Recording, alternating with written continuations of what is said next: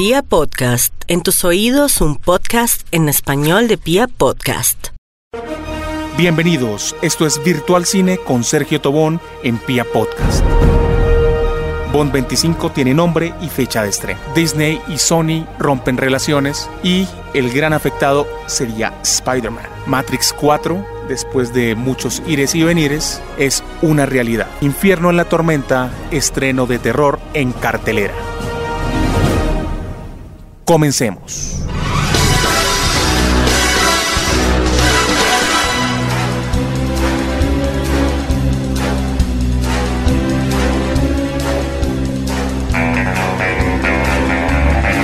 No Time to Die es el título oficial de la película número 25 de James Bond. Dirigida por Kari Joji Fukunaga, producida por Michael Wilson y Barbara Broccoli, nuevamente es protagonizada por Daniel Craig como James Bond, el agente 007. Esta película será estrenada primero en el Reino Unido el 3 de abril del año 2020 y una semana después será estrenada en Estados Unidos el 8 de abril y en nuestro territorio en Colombia se verá a partir del 9 de abril.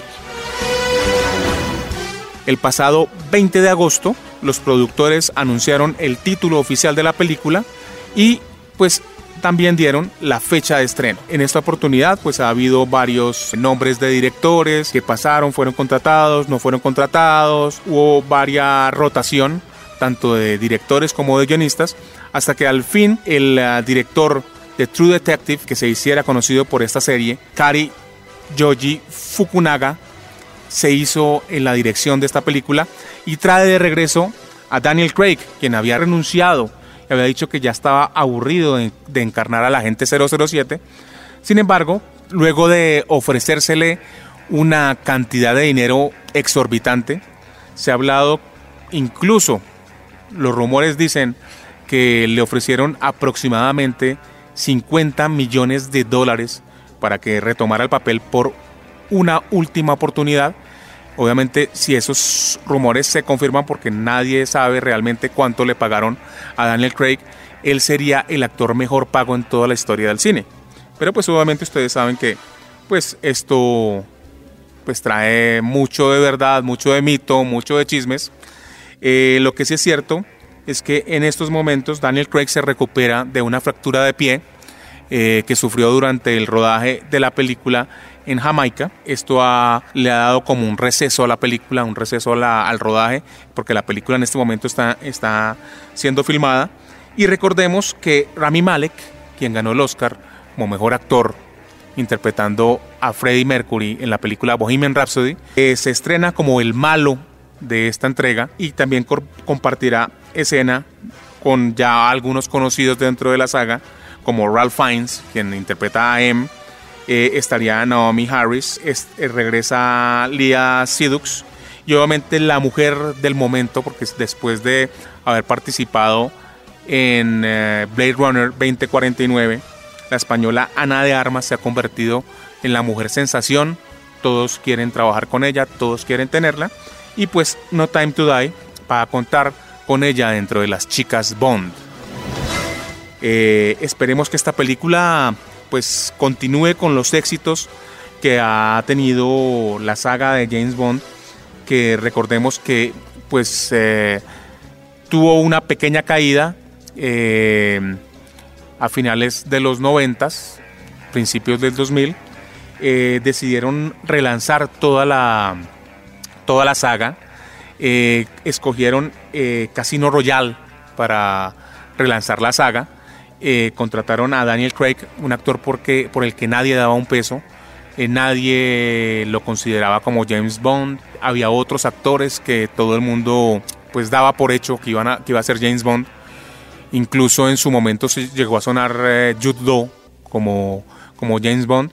Sin embargo, llega este personaje que tenía una carrera la verdad no muy prolífica, encarna el personaje en Casino Royale y pues para muchos, incluido yo, ha sido la mejor película de Bond porque este es el Bond que realmente escribió Ian Fleming. Ian Fleming pues escribió sus novelas y no era ese hombre seductor ni el gran eh, eh, romántico que nos vendió Sean Connery, sino era una persona tosca, burda, venía del ejército, de un militar, le encantaba beber cerveza, nada de el eh, dry martini, nada del agitado de no revuelto, aunque Casino Royale trae una cena con el Vesper.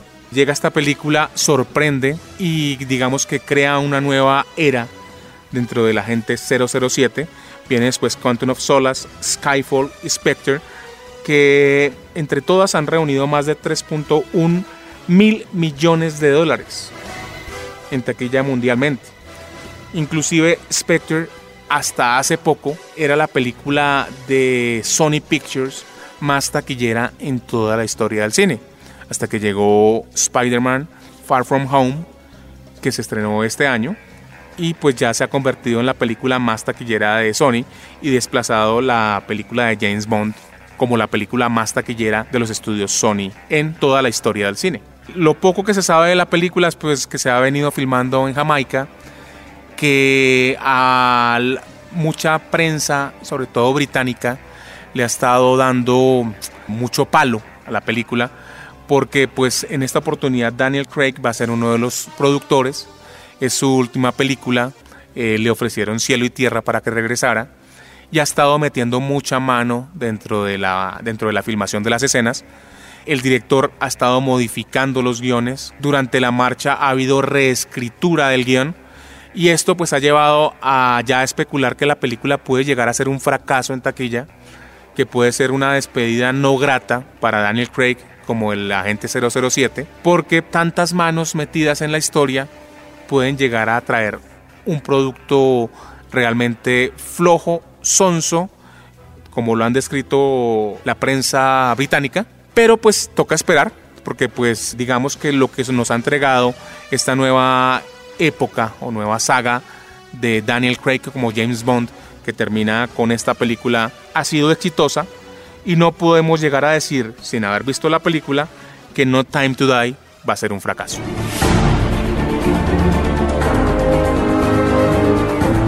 Todos los amantes del MCU, del universo de Marvel en el cine, en este momento están de luto. Después de una reunión entre Kevin Feige y los directivos de Sony Pictures, en donde el tema principal a tratar obviamente era Spider-Man y los próximos proyectos que tenían que ver con Spider-Man y los personajes, los cuales tienen los derechos cinematográficos Sony, eh, no llegaron a un acuerdo y pues Kevin Feige dijo, bueno, lamentablemente Spider-Man sale de todo el universo Marvel en el cine y pues obviamente esto ya ha traído pues varias consecuencias.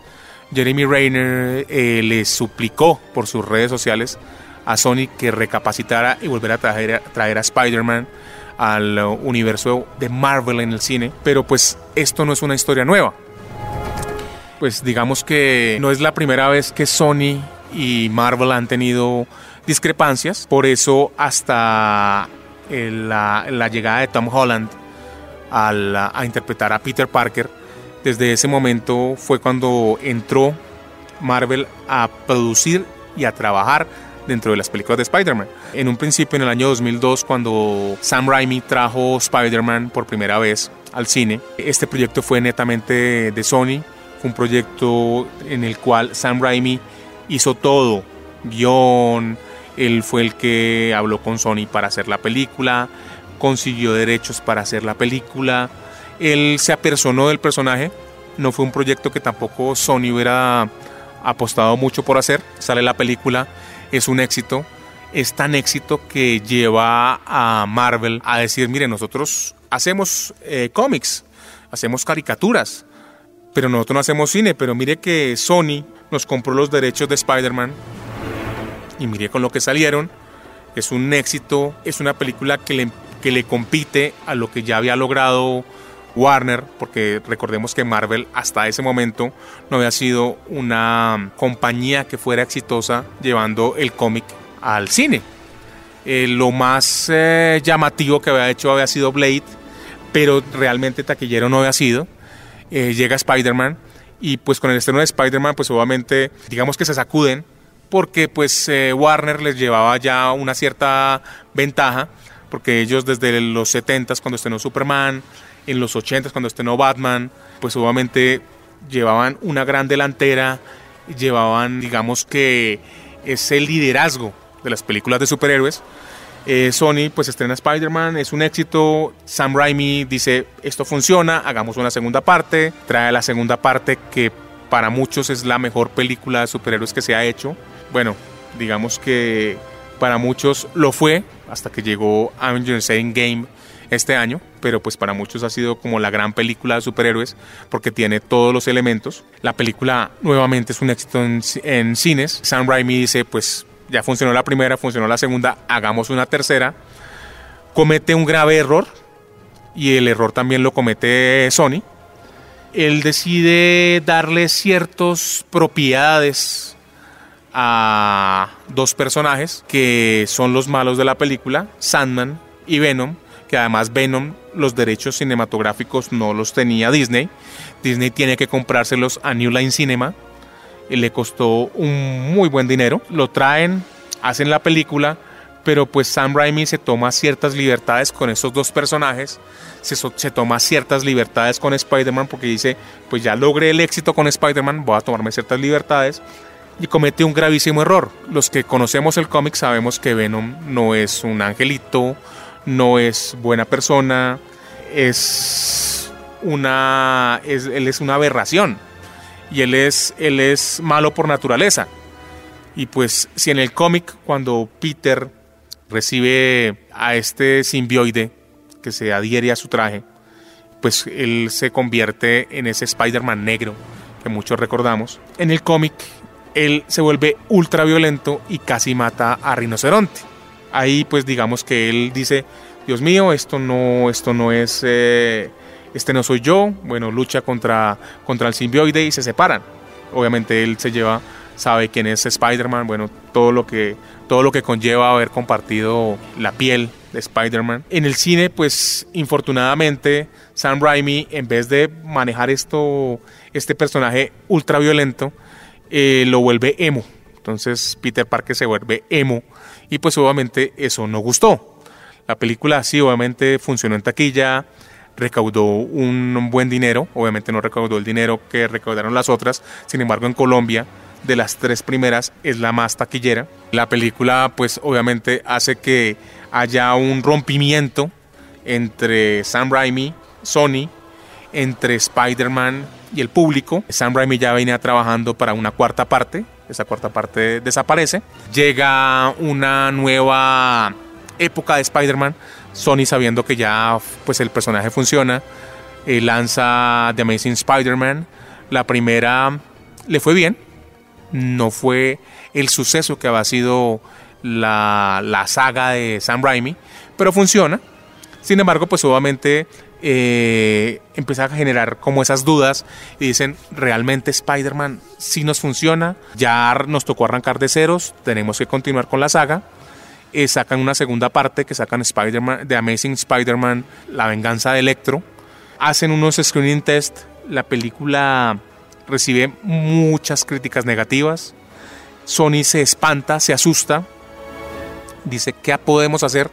Porque pues obviamente esa es una gran apuesta. Esto es lo que nos ha lo convertido en, en, una, en una compañía de cine para venderse en el siglo XXI ese es el gran personaje que nos ha traído pues gran lucro y pues esta película no va a funcionar. Se asustan tanto que deciden vender y adivinan a quién, a Marvel, todos los derechos de licencias, aparte de lo cinematográfico, entonces venden todo lo de merchandising, todas las licencias para proveedores, todo esto. Marvel lo compra encantado, obviamente esperando que dentro de la negociación o una futura negociación, pues vuelvan a, traer a Spider-Man como han hecho con todo lo que han vendido y lo único que les quedaba era lo que tenía 20th Century Fox y pues estos personajes que compró Sony.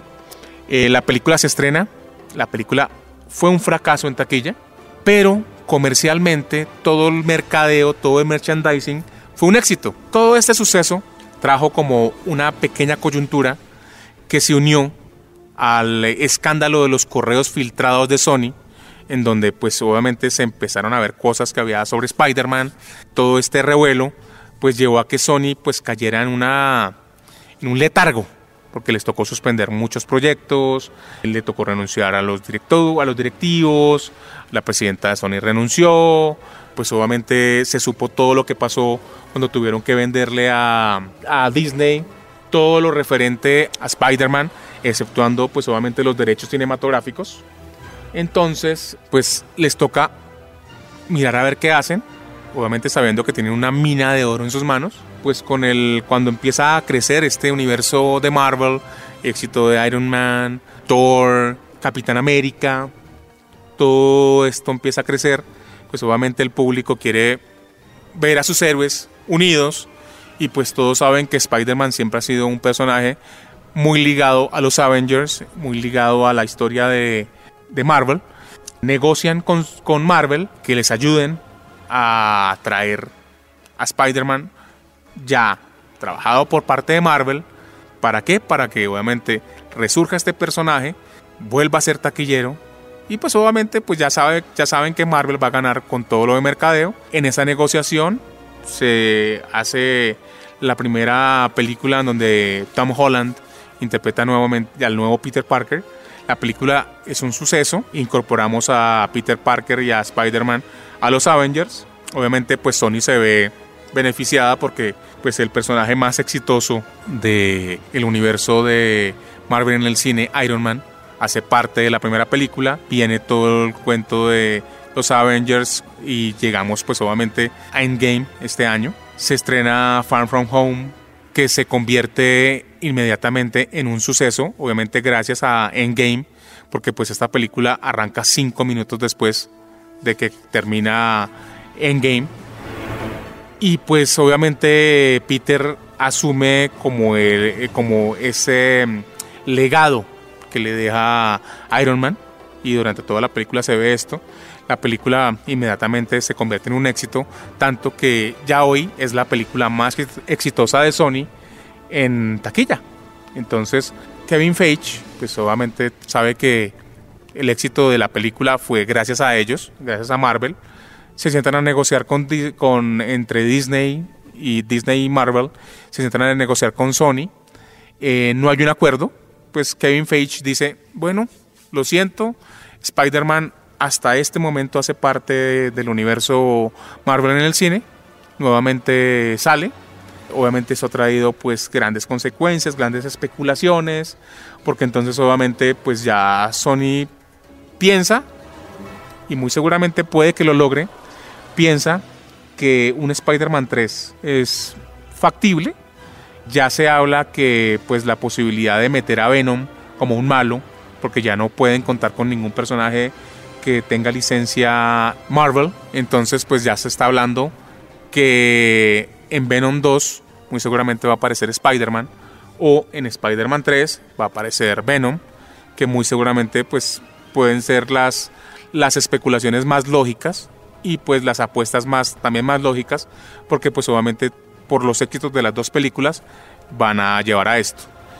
¿Qué ha traído como consecuencia de esto? Obviamente pues que eh, los fanáticos pues están desolados, eh, ya comienzan las especulaciones de lo que va a hacer Sony, porque pues Sony con el éxito que ha tenido en la crítica con el, eh, con el Spider-Man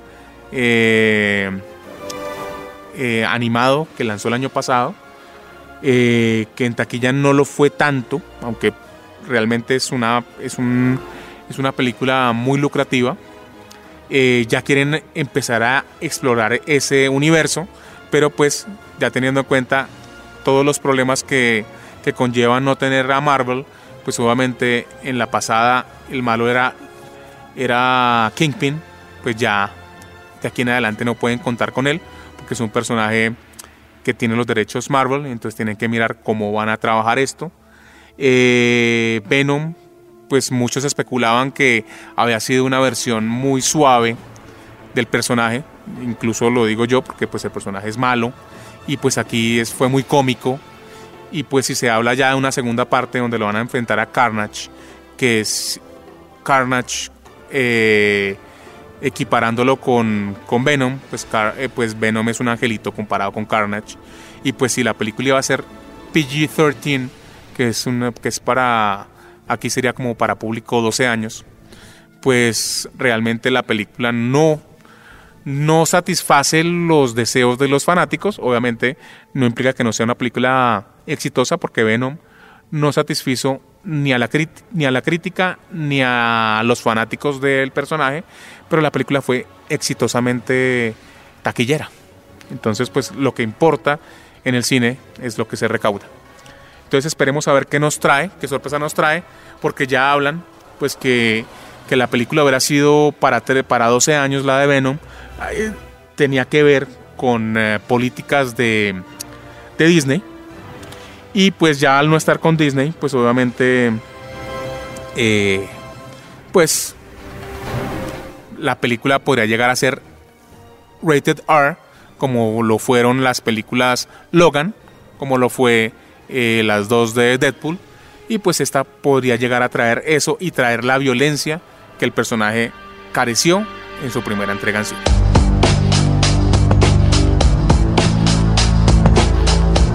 Este año se cumplen 20 años del estreno de la película Matrix. Eh, la celebración trae por una semana en IMAX eh, la película original, la película de 1999. Eh, pero no es la única sorpresa que trae el vigésimo aniversario. La revista Variety, en su última edición, nos trae una gran sorpresa. Y es que Lana Wachowski, que antiguamente era uno de los hermanos Wachowski, pero ahora, pues como todos saben, cambió de sexo eh, trae de regreso a dos personajes. Trae a Neo y a Trinity.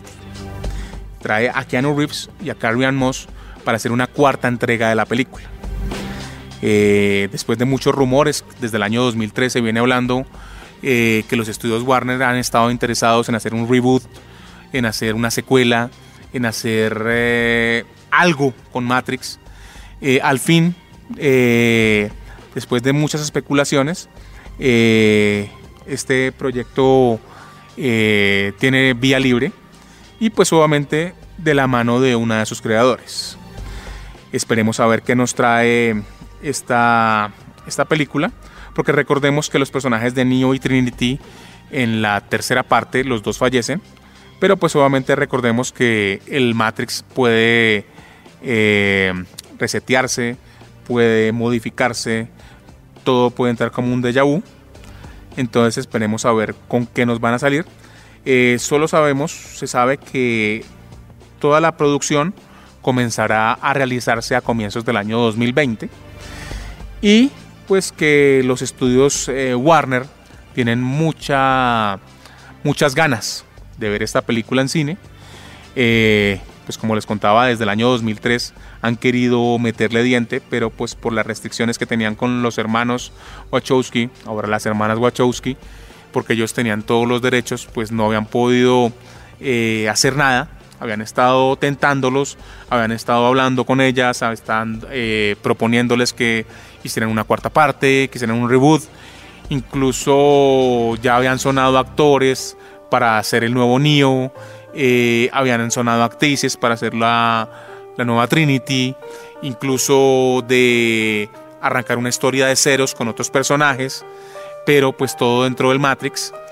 Pero pues eh, ya los estudios y Lana Wachowski eh, ya tienen claro que van a ser Matrix 4. Vamos a ver cuál nombre va a recibir y pues cuál va a ser la historia que nos va a contar.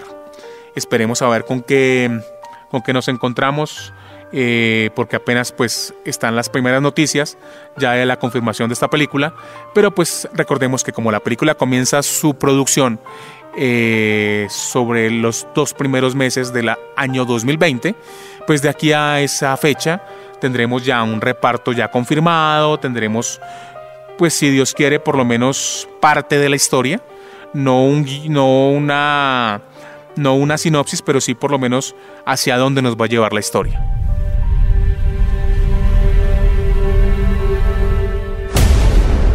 Se estrena en cartelera una de las películas eh, más exitosas en la temporada de vacaciones en Estados Unidos. No exitosa por la taquilla abultada, porque solamente ha recaudado 59 millones de dólares, aproximadamente. Eh, no es eh, el blockbuster que va a destronar a, Avengers Endgame, ni va a destronar a Spider-Man, ni a Hobbs Shaw, pero pues dentro de las películas del verano ha sido de las favoritas del público.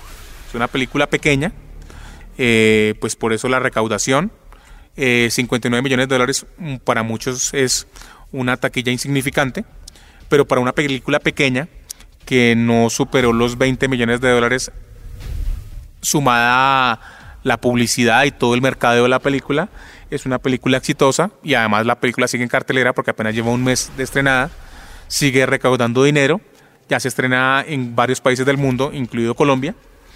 Eh, y la película se llama Infierno en la Tormenta, dirigida por Alexandre Aya que es un director, pues, que sea, director francés que se ha dedicado a traernos películas de horror, de terror, de thrillers psicológicos, que trae una película que le ofrecieron, porque a él le llegó un guion hace dos años, eh, lo revisó, le llamó la atención y pues decidió llevarla al cine eh, contando una historia sencilla, porque es una historia sencilla.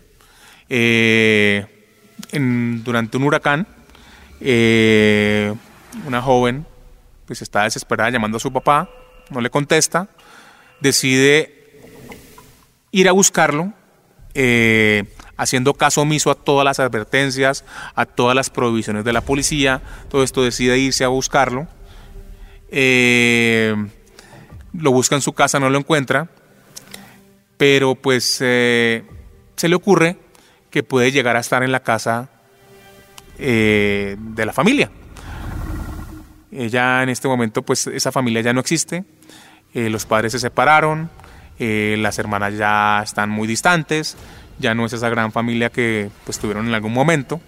Ella va a esa casa, esa casa ya se está inundando, el sótano está empezando a entrarle el agua por, por el huracán, es un huracán muy fuerte, de categoría 5.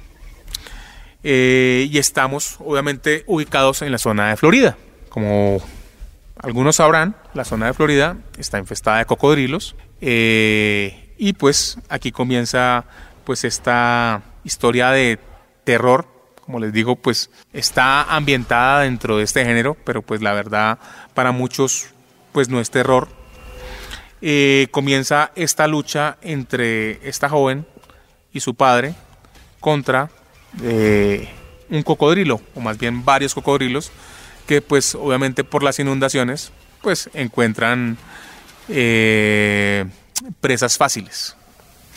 Es una película que se deja ver, es una película entretenida, una película eh, que todo el tiempo te lleva con vértigo, tiene unos muy buenos efectos, tiene una historia interesante, la película se deja ver, Incluso el director J. Bayona, a quien recordamos por El Orfanato y por Jurassic World, eh, la segunda parte, la recomendó y dijo que era una película muy divertida que todo el mundo tenía que ir a ver.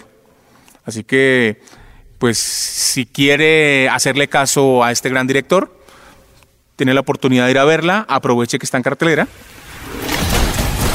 Y con esto nos despedimos de Virtual Cine en Pia Podcast.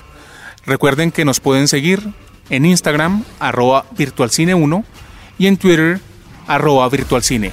La próxima semana los esperamos con más noticias de cine, con más estrenos y con más novedades del séptimo arte. Hasta luego.